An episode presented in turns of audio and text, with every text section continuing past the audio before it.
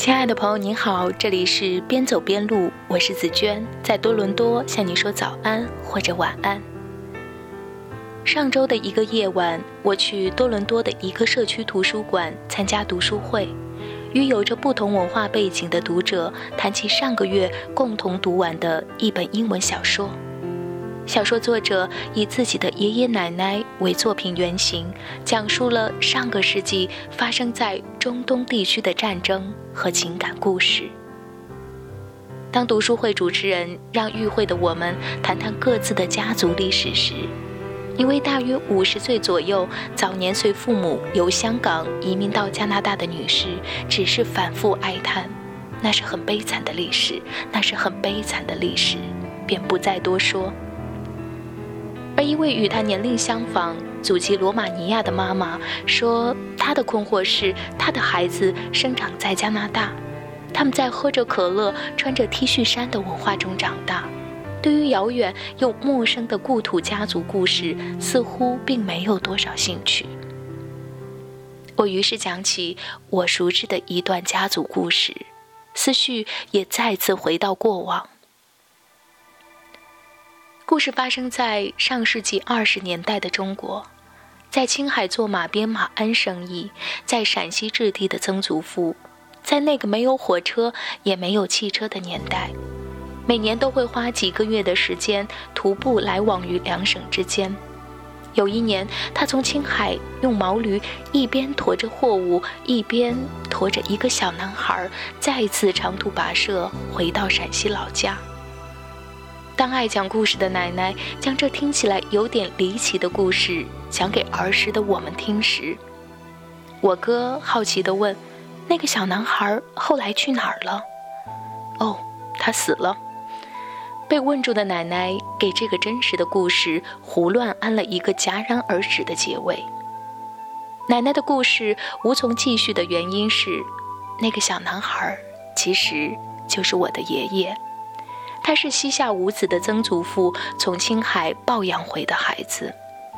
对于自己的身世故事，爷爷一直讳莫如深，从不愿对人提起，也不爱听人讲起。而长大后的我们，似乎对这段家族故事更为好奇，一次次回旋在心中的问题是：爷爷出生在青海一个怎样的人家？他们会是少数民族家庭吗？因为那是家族血脉的缘起。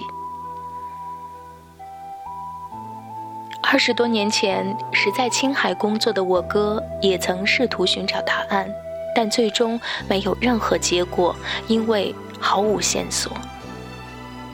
而就在两年前的春天，跨越好几个时代的奶奶在耄耋之年安然离世，随同早年离世的爷爷和姑姑去了另外一个世界。爱讲故事的奶奶的离去，意味着祖辈们的离奇家族故事彻底画上了句点。不，或许只是我们的家族故事换了另外一种方式讲述，那是有迹可循的温情点滴，那是由奶奶的曾孙，我的外甥深深回忆的。只是这次，奶奶由讲故事的人变成了故事的主人公。以下是深深的纪念小文。您出生在二十世纪初，我出生在二十世纪末，我们的年龄相隔七十四年，但在您近八十岁高龄时，还是要很疼惜地背我这个年幼的重孙子。从我记事时起，每年过年，您都会将自己珍藏的手帕一层一层翻开，拿出攒了一年的零花钱，一毛的、五毛的，凑成一百块钱，给我当压岁钱。我上初中的时候，每次放学回家，您都会拄着拐杖，步履蹒跚地走到我跟前，从口袋里掏出您很爱吃的冰糖，全部递给我，一颗也不留给自己。上了高中，贪玩的我就很少回家探望您了，即使见了面，也很少和您讲话。我从未想过有一天您会离我而去。我还憧憬着，等我结了婚，有了孩子，让您看一看，抱一抱。可直到在灵堂前看到您的照片，我才意识到，我再也看不到您在家门口坐着等我回家，再也吃不到您给我递上的冰糖。可自打我学会开车后，甚至还从来没带您出去兜兜风，让您好好看看这个您生活了一辈子的城市。您走了，没有留下任何东西，我只能将您的手帕悄悄地珍藏，带它去走您没有去过的地方。我想，思念就是无论你怎样想念一个人，却在这个世界上再也遍寻不到他们的身影。所以，请让我们共同珍惜每一个亲人在身边的日子，守护好一代又一代生生不息的家。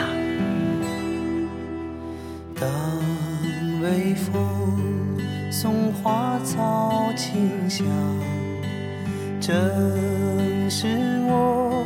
想你的季节，远方的家是否无恙？江水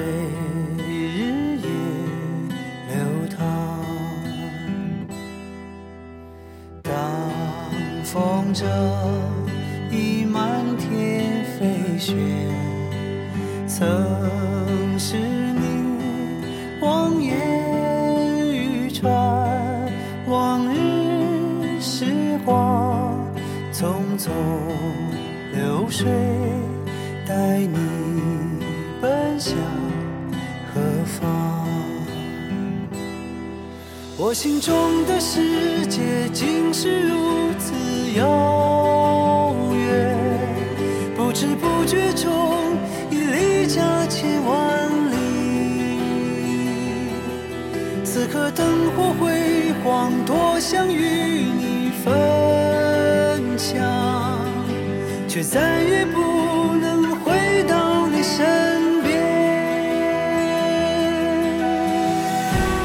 这就是本期的节目分享，感谢你的收听。如果喜欢这期节目，还请记得转发到你的朋友圈。如果想要阅读本期节目的详细内容以及了解本期节目的背景音乐，还请关注我的微信公众账号“边走边录”。如果想要加入“边走边录”的听友群，可以加紫娟的个人微信号：三六二六四幺幺七。再次感谢你的收听，拜拜。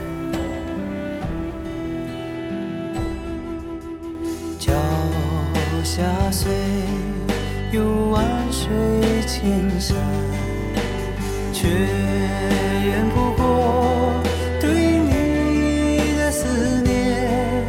看过多少月落日出，没有相同的一天。每当雪花绽放，心曾经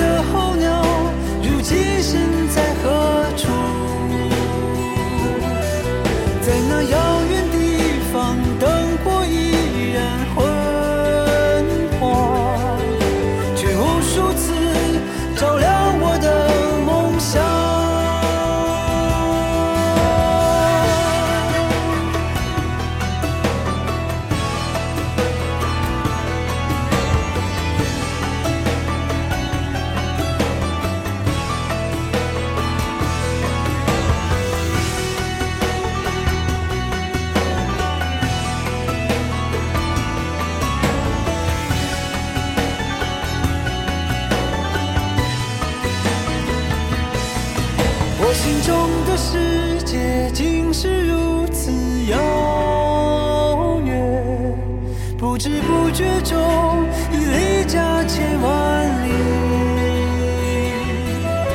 在那遥